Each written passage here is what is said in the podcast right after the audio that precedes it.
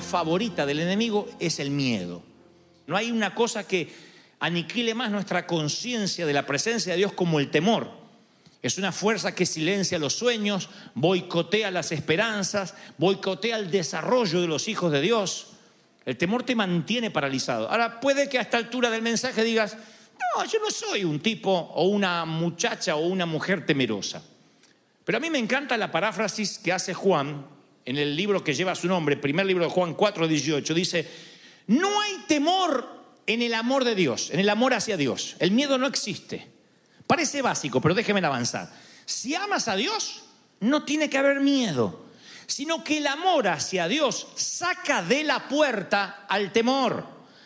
El temor, literalmente dice Juan en esta paráfrasis, se para a la puerta. ¿A la puerta de qué? De tus sueños, de tus esperanzas, de tu multiplicación, de tus proyectos.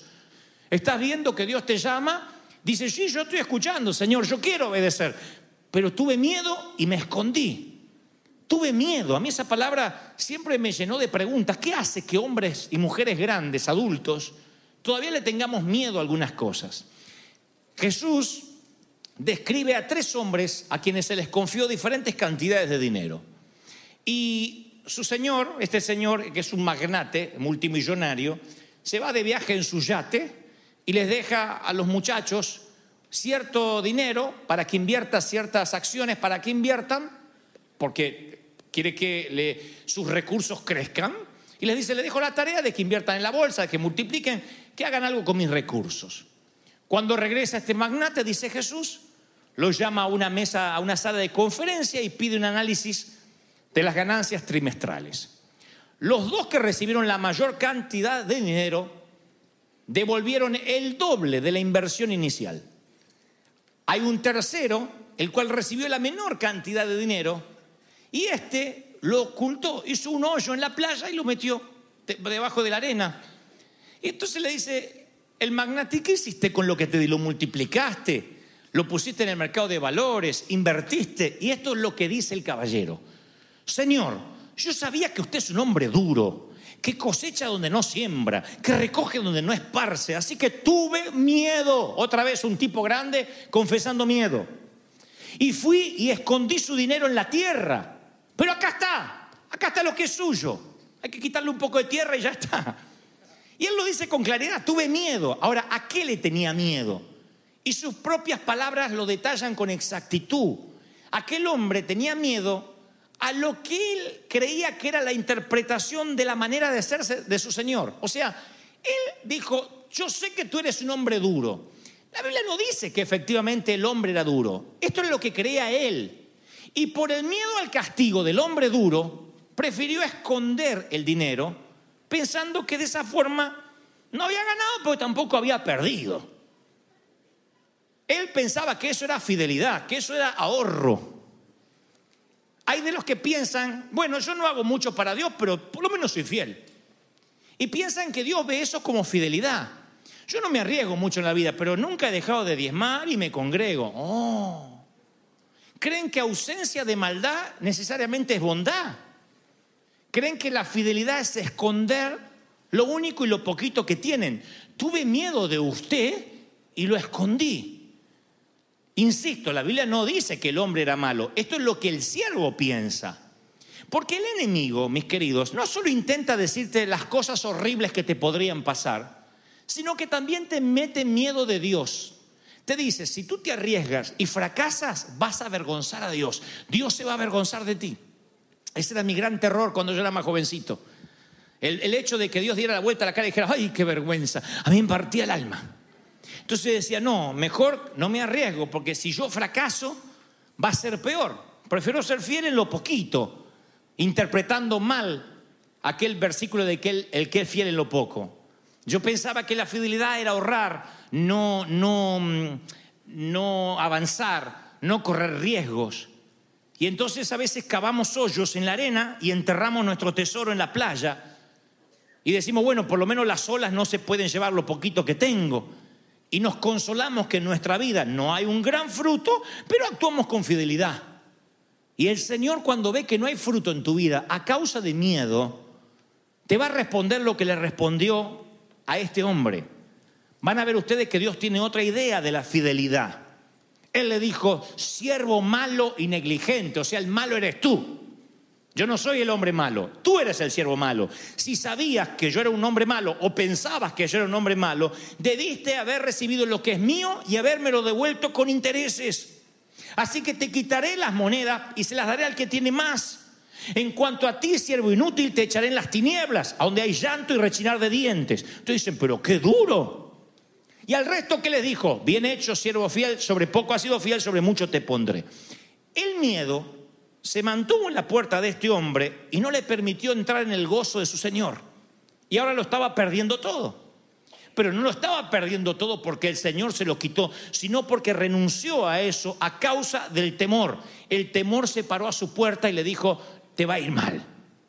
Si inviertes este dinero vas a perder lo poco que te dio, enterralo. Y hay gente que tiene esa filosofía de vida. Dice, no, no, no, no, yo estoy en un, en un sabático de 20 años. A los 30 voy a empezar. Otro dice, no, no, no, no, es que yo no me quiero arriesgar porque yo prefiero poquito y seguro que soltar lo que tengo y arriesgarme a más. Y el temor los mantiene alejados de lo que Dios tiene para ellos. Y un día el Señor te va a preguntar, ¿qué hiciste con lo que te di? ¿Te escondiste como el avestruz metiendo la cabeza dentro de la arena y dejándole el cuerpo afuera? ¿Qué hiciste? Porque el temor te dice, si lo haces te va a ir mal. Y yo no sé en esta tarde qué carteles de prohibido pasar te puso el cartel en los pasillos de tu corazón. O qué sucedió en algún momento de tu vida que te está manteniendo fuera del lugar que Dios tiene para ti. Pero yo sé que a veces hay temores que se enquistan y te dejan posibilidades sin explorar, caminos que no puedes transitar a causa de esos benditos, no son benditos, malditos, interminables cantinelas o escenarios que dicen, ¿y si algo sale mal? ¿Y si fracaso? ¿Te vas a casar y si terminas siendo una loca? ¿Y si el tipo este termina roncando? Hay gente que dice, yo quiero sembrar con generosidad, yo quiero dar, pero estuve pensando, si doy ahora, ya estuve haciendo cuenta, no me alcanza para pagar la renta. Y el miedo le dice, no lo hagas. Y no siembras. Y te quedas siempre mes a mes que no puedes pagar la renta, porque no estás sembrando. Y pero si hice las cuentas y no me dan, ya sé que no te dan. Por eso Dios tiene que estar en la ecuación, porque no te dan las cuentas. Si te dieran las cuentas no necesitarías a Dios, porque no te dan las cuentas, es que necesitas sembrar para que Dios se meta en la ecuación de tu vida.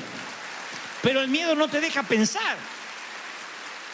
El miedo te, te, te, te estanca. Los escenarios de, y si pasa algo malo, son continuamente. Vienen, vienen y son disparados a nuestra vida. ¿Qué padre o qué madre no ha sentido una sensación amarga cuando el teléfono suena demasiado tarde en tu casa y tu hijo está estrenando su flamante licencia de conducir y todavía no regresó? ¿Y si? ¿Y si este maneja como arregla su cuarto?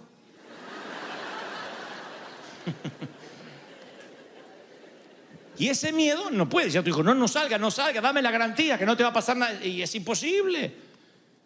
Imagínense cuando se trata de emprender un matrimonio cuando se trata de, de tener hijos, de enviarlos a la universidad, de emprender tu compañía, de creerle a Dios cuando dicta tu nombre o te llama por tu nombre en el jardín. Te escuché, Señor, te estoy escuchando hace años, pero tengo miedo. Y el miedo no te deja avanzar. ¿Y si me llaman? ¿Y, si no me llaman? El y si, y si, el y si, nunca te deja avanzar. ¿Y si no me ofrecen el trabajo? ¿Y si me lo ofrecen y tengo que trabajar? Sí, porque hay gente tan honrada que cuando encuentra un trabajo lo devuelve. ¿Y si no suena el despertador? ¿Y si suena y no lo escucho? ¿Y si me caso y ella no era lo que yo pensaba? ¿Y si me caso y era lo que yo pensaba pero no me gusta estar casado? El, mundo de los y sí es como un agujero negro en el espacio que se traga tu oso, se traga tu paz, se traga tu esperanza. Es un agujero, es un vórtice que hace y te vampiriza. Te chupa todo, te absorbe las ganas de vivir. Y sí. Entonces tú dices, ¿y cómo hago para vencer ese temor que se yergue sobre mí, que se levanta? Bueno, Juan dice, tienes que mantener firme tu amor a Dios. Y esto en un tema práctico es, quiero que lo veas así. El temor es un abusador que te hace bullying y se te para en la puerta de tus oportunidades en la puerta de tu esperanza, de tu llamado al ministerio. Se para en la puerta y te dice, acá no vas a pasar. Pero detrás tuyo, si tú estás amando a Dios, se para a alguien que es un metro y medio más grande que él y le dice, te metiste con el cachorro equivocado, está conmigo. Y los que están con él, los que están con él son mayoría. Alguien tiene que decir amén. Aleluya. Ahora, puede que surja la pregunta, pero no hay buen- algunos miedos que está bien que tengamos. Está bien tener miedo a no meter la mano en la cortadora de césped, a no enviar texto mientras que uno conduce, a no invitar a la suegra todos los años. Está bien tener miedos nobles. Yo no lo llamaría caminar en temor, yo lo llamaría operar en sabiduría. Si alguien es sabio, no conduce sin cinturón de seguridad puesto. Si alguien es sabio, no sale al patio cuando hace bajo cero porque te vas a enfermar. Por mucho que digas, soy inmune, aleluya. Te va a agarrar una gripe. No le tengo miedo al frío. ¿Te vas a enfermar? Sin miedo, pues te vas a enfermar. Eso se llama operar con sabiduría. No es ciertas clases de temor, no, se llama operar con sabiduría. Pero casualmente la Biblia dice que el principio de la sabiduría es el temor del Señor. O sea que sí hay un temor respaldado por Dios, es el temor de Dios. Y esto lo voy a dejar claro en dos palabras para no hacerme demasiado teológico. Cuando uno habla de temor de Dios, no es que Dios te anda buscando para hacerte daño, a ver quién pecó y a quién puedo fulminar. Yo no peco, me dijo alguien, porque tengo temor de Dios. Eso es como decir, no hago, no, no, no, no robo el banco por miedo que me peguen un tiro. Pero con qué gusto me robaría el banco. Yo no peco porque tengo temor a Dios. No. Temor a Dios es sentirte aterrado de vivir un solo minuto o un solo día sin la protección de Dios. Sin ese muchacho de un metro y medio más alto que el temor. Ese es el temor de Dios. El, estar aterrado de pensar cómo sería un día de tu vida sin la protección de Dios. Yo no quiero estar en tus zapatos ni quiero estar en los míos si un día supiera que Dios no me protege. Yo me moriría de pensar que estoy sin guardaespaldas divino. Cada vez que tengo temor a algo, voy al Salmo 91 y recuerdo que Él manda ángeles por encima, por detrás, para que mis pies no tropiecen en piedra. Cuando tienes a Cristo en el corazón, Él manda ángeles a protegerte. ¿Cuál es mi temor de Dios? Que un día Dios le diga, muchachos, déjenlo solo. Ese es el temor. El vivir aterrado de no tener la protección divina. Miren, se los voy a poner así. Un día los muchachos, los discípulos suben a la barca con Jesús. Se desata una tempestad, era un despadre esa tempestad. La sola era, parecía una cáscara de nuez el barco. Y los muchachos, que eran hombres de, de mar, de océano, les cunde el pánico. Le dicen, Jesús, estamos por morir, ¿no ves que perecemos? Él se despierta medio malhumorado porque merecía una buena siesta. Y le dice, hombre de poca fe, mar, tormenta, calla, aquíétate. Y el mar, y el viento deja de soplar. Y la palabra dice un detalle que a lo mejor se nos escapó. Y los discípulos estaban espantados y decían unos a otros, ¿quién es este? Que el mar, el viento le obedecen.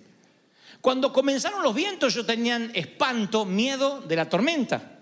Cuando Jesús calma la tormenta, el miedo es reemplazado por un temor de Dios. Es reemplazado el miedo. El miedo que les agarra ahora es, ¿cómo hicimos para navegar toda la vida sin un tipo así arriba? Otro dijo, yo no me subo más a un barco en mi vida, ¿eh? Si no va Jesús con nosotros, yo no subo más. Esto es el seguro que necesitamos para viajar. ¿Sabéis las veces que estaba a punto de morir? Y lo teníamos ahí. Resulta que el tipo que calma las olas, que tiene autoridad hasta sobre la naturaleza, viaja con nosotros. Yo me muero si este no viene conmigo. Ese es el temor que les empezó. No podría vivir sin él. ¿Están recibiendo esta palabra, sí o no? Tú no emprenderías una pareja sin Cristo ahora. No, sería un suicidio emprender un negocio, un ministerio sin Dios. Hay gente que emprende un ministerio sin Dios y le pone el nombre de Cristo en la puerta y Cristo no está ahí. Ni lo llamó, ni se le prendió la zarza. Prendió una habano a lo mejor, pero no la zarza. Y sin embargo se mandó solo sin el temor de que Dios lo estuviera mandando. Ese es el temor que yo creo que es el que respalda a Dios. El decir, bueno, yo no podría vivir un solo día sin Él. Pero vamos al punto, a lo que nos compete, chato, dijo el apóstol Cantinfla. Esto es lo importante. ¿Qué pasaría contigo si te ocurre lo peor, si toca fondo? ¿Qué pasa si toca fondo? Imagina tu peor escenario en la vida. Lo que tú dirías, wow, esto es algo que yo no podría soportar. Tocar fondo en cualquier área, en, la pareja, en lo económico, en lo espiritual, en lo físico. No sé qué puede ser tocar fondo, pero ¿a quién le preguntamos qué pasa cuando se toca fondo? Bueno, los únicos que tienen autoridad moral para hablarnos de lo que pasa cuando tocan fondo es aquellos que tocaron en el fondo. Y aquellos que edifican sobre la roca, como dijo Cristo, cuando tocan fondo, lo que tocan siempre, cada vez que tocan lo más profundo, lo que tocan es roca. Aquel que edificó sobre la roca, cuando toca fondo, lo que toca es a Cristo. Aquel que edifica sobre la arena no necesita un huracán grado 4 para voltearlo. La brisa de Santa Ana lo voltea. Porque edifica sobre la arena. Hay gente que tiene una decepción amorosa de novio. ¡Ay, toqué fondo! Y claro, si en el fondo tenés arena, hija. A vos te hacen y ya te tocaron fondo. Pero el que edifica sobre la roca, cuando toca fondo, debajo hay solidez. Cuando dice edificar sobre la roca significa de que van a venir vientos, van a venir fuertes ríos, van a azotar tu hogar, pero cuando dice toque fondo no es problema si en el fondo la roca es Jesucristo y está fundamentado en su amor. ¿Me siguen sí o no? En el foso más profundo y tenebroso, y si pasa lo peor, allí se encuentra un Dios fiel. El hecho de edificar tu vida y la mía sobre la roca no te hace inmune a las tempestades. No dice, el que edifica sobre la roca no hay tempestades, vive en clima tropical, con un sol abrasador. No, dice que también vienen tempestades. Edificar sobre la roca no te hace inmune a la muerte, a los despidos, al rompimiento de relaciones, a un divorcio, a la gripe. Y tampoco hace que tu corazón se haga duro de modo que no te duela la punzada de una pérdida, de una vergüenza, de un fracaso, de un rechazo. ¿Cómo no te va a doler tocar fondo? ¿Cómo no te va a doler? Yo decía en el servicio pasado, no puedo imaginar la profundidad del dolor agudo que debe ser perder un hijo. Un papá me dijo, si no fuera por Dios, yo no salgo nunca más de la cama.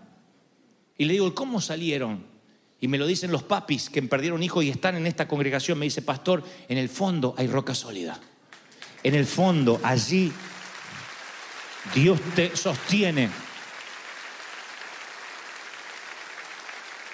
Pierdes el aliento, sí, pero sigues respirando. Con dificultad, tú sigues respirando.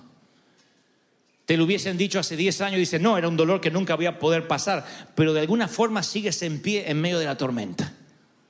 Eso es lo que la palabra dice, si edificas sobre la roca lo que va a ocurrir. No es lindo que azote en tu casa, no es lindo que los vientos y los ríos crezcan. Eso es una tormenta que produce temor. Cierra las ventanas y espera que pase. Y tú dices, no voy a salir de esta. Sí, si hay roca abajo, si hay arena, está fregado.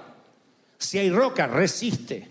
Y quizás hayas perdido tu bebé y hayas tenido que llorar ante un cajoncito blanco o ya hayas pasado por las aguas turbulentas del divorcio, así él haya sido infiel, así ella haya sido una pésima mujer. El divorcio a veces suele ser para Occidente, para esta parte de la cultura, como una marca indeleble.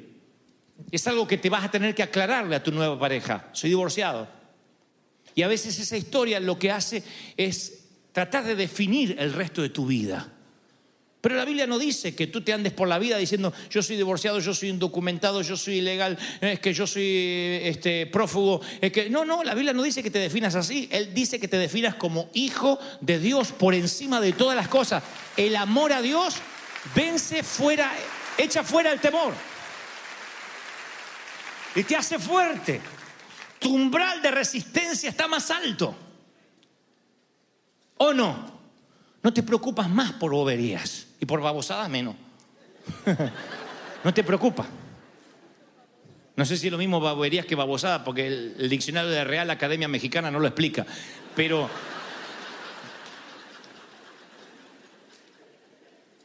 no puedes preocuparte por tonterías cuando realmente has estado en el fondo, cuando realmente has pasado por un cáncer, cuando has salido de la metástasis, cuando tú sabes que toda tu vida cambió de la noche a la mañana con un diagnóstico, algunos se fueron a hacer un chequeo de rutina. Y en un análisis de rutina les cambió la vida para siempre. Fueron a hacer análisis a las 9 de la mañana, para las 10 de la mañana del mismo día la vida había hecho cáncer. Y de repente el almanaque tiene otro sabor, el calendario se empieza a correr, el reloj y el tiempo cobra otra identidad, el tiempo con tus hijos tiene otro valor.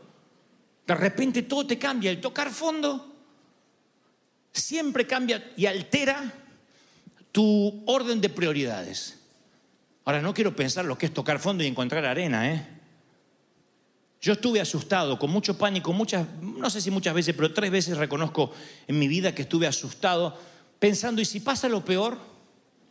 Y yo recuerdo que uno de esos ataques de miedo fue la primera vez que mi vieja, mi mamá, tuvo un infarto.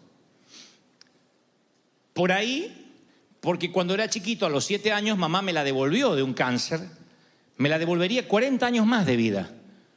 Pero cuando ya llevaba 30 años de vivir, ella tuvo un infarto y tambaleó esa promesa. Yo pensé que mamá iba a vivir por siempre. Así que en esas horas de ansiedad, desde las 3 hasta las 7, yo vivía lo que muchos ahora están viviendo en otras temporadas. Voy a perder la casa, mi hijo se va a morir, me van a engañar. Y si me vuelve a pasar lo que me pasó anteriormente. Y me acuerdo que antes que el parte médico, el Espíritu Santo habla conmigo. Acá, muy fuerte. Yo estaba con mi hermano, con mi papá. El Espíritu Santo me dice, si tu mamá hoy decidiera llevármela, porque está en mis planes llevármela conmigo, ¿qué vas a encontrar debajo? ¿Hay arena o hay roca? Y empecé a mirar qué tenía debajo de mis pies. ¿Cómo podía ser que un tipo que había inspirado a tantos miles de jóvenes, que Dios me había prestado los oídos de tanta gente, ahora estaba como, "Eh, si me mira mi mamá, si me mira mi mamá, le dijo, "Eh, ¿qué estás hecho acá? Fájese los pantalones, mi hijo, y deje de llorar. Que si yo me la quiero llevar, me la voy a llevar y el Espíritu Santo le va a dar fuerza para superarlo y encima para alentar a los demás. No me llore. Y supe que había roca. Supe que había roca. Yo quiero que hagas el mismo ejercicio profético esta tarde, porque de esto se trata el mensaje. No es solo para el grupito chiquito que tocó fondo. Estoy hablándole a los que tienen terror de tocar fondo. Haz el ejercicio. ¿Qué es lo peor que podría pasar? Imagina. Y cuando imaginas lo peor, ve más allá. Y cuando dice, no, es demasiado tenebroso, avanza un poco más. Tienes que decir, ¿qué hay más allá? Y abre el closet. Hay oscuridad, métete. Siento ruido, métete. ¿Qué es lo peor que podría pasar? Y acá hay una técnica. Esto es como meterte en una piscina y aguantar la respiración. Una vez que tú evalúes el temor, no te quedes ahí porque te vas a ahogar. No es para que acá se vayan todos llorando, ¡ay! Nos regresó a nuestro peor temor. No, es para que veas cómo sería tu sufrimiento. Solo el tiempo que puedes aguantar la respiración. Y una vez que ya no aguantas más, que dice, no, sería terrible, entonces yo tengo la solución. Respira la promesa y respira hondo. El amor de Dios supera todo temor. Respira, sal a la superficie y dile, Señor, estoy respirando, voy a surgir, me voy a levantar, aleluya. ¿Cuántos reciben esta palabra? Díganme, amén. Ese es el secreto del fondo, respira la promesa. Aunque te vengan vientos de frente, tienes que decir, yo voy a salir adelante. Van a haber tiempos en que lo peor podría suceder, tú tienes que decir, Dios va a ser la principal piedra de mi vida. Me va a proteger, me va a mantener la frente en alto, me va a devolver la alegría, va a poner en orden mi vida otra vez, me hará más fuerte como resultado de esta prueba, me sostendrá. Me dará un gozo que no estará regulado por mi dinero, por mi salud. Mi gozo estará regulado por el amor que yo tengo hacia Dios. Me hará una persona con un don, me dará aliento de vida y no de muerte, me va a cubrir, va a enviar sus ángeles para que me proteja, me va a superar para reinventarme, para que tenga una reingeniería espiritual. Dios estará en el fondo de mi crisis y como construí mi casa sobre la roca, en el fondo también estará Dios. Él me va a sostener, Él va a estar así diciendo, no te caerás. Yo estoy contigo. ¿Están recibiendo esta palabra? Dígame amén. Quiero que te pongas de pie un segundo. Por favor. Mírame, míreme, míreme, hagan contacto visual conmigo. Míreme. Se acabó el tiempo de la niñería. Cuando eran niños pensaban como niños, actuaban como niños. Pero es mi deber como papá espiritual decirte, la vida tiene sus retos. La vida duele, como te dije. Y si no edificas sobre la roca, un vientito, una ventisca te va a tirar. El miedo te va a estancar y te va a hacer niño, te va a hacer dependiente toda la vida. Cuando dices yo voy a ser adulto, bueno, a fajarse como adulto, a orar por ti mismo, a saber que lo mismo que Dios puso en mí o en el hombre, la mujer que más admire, es lo mismo que está sobre ti. Nunca, nunca, nunca yo me vine a ser el superhéroe acá. A mí me pasa lo mismo o peor que a ustedes. El ataque es feroz. Pero yo siempre sé que he edificado sobre la roca. Mi ánimo no está regulado por la gente y mi ánimo está fundamentado en la roca, en Jesucristo. ¿Cuántos quieren tener esa vida con el Señor? Dígame amén. ¿Lo crees? Vamos, celebra al Señor si crees que eso está en tu vida hoy. Si crees que lo estás recibiendo. ¡Wow!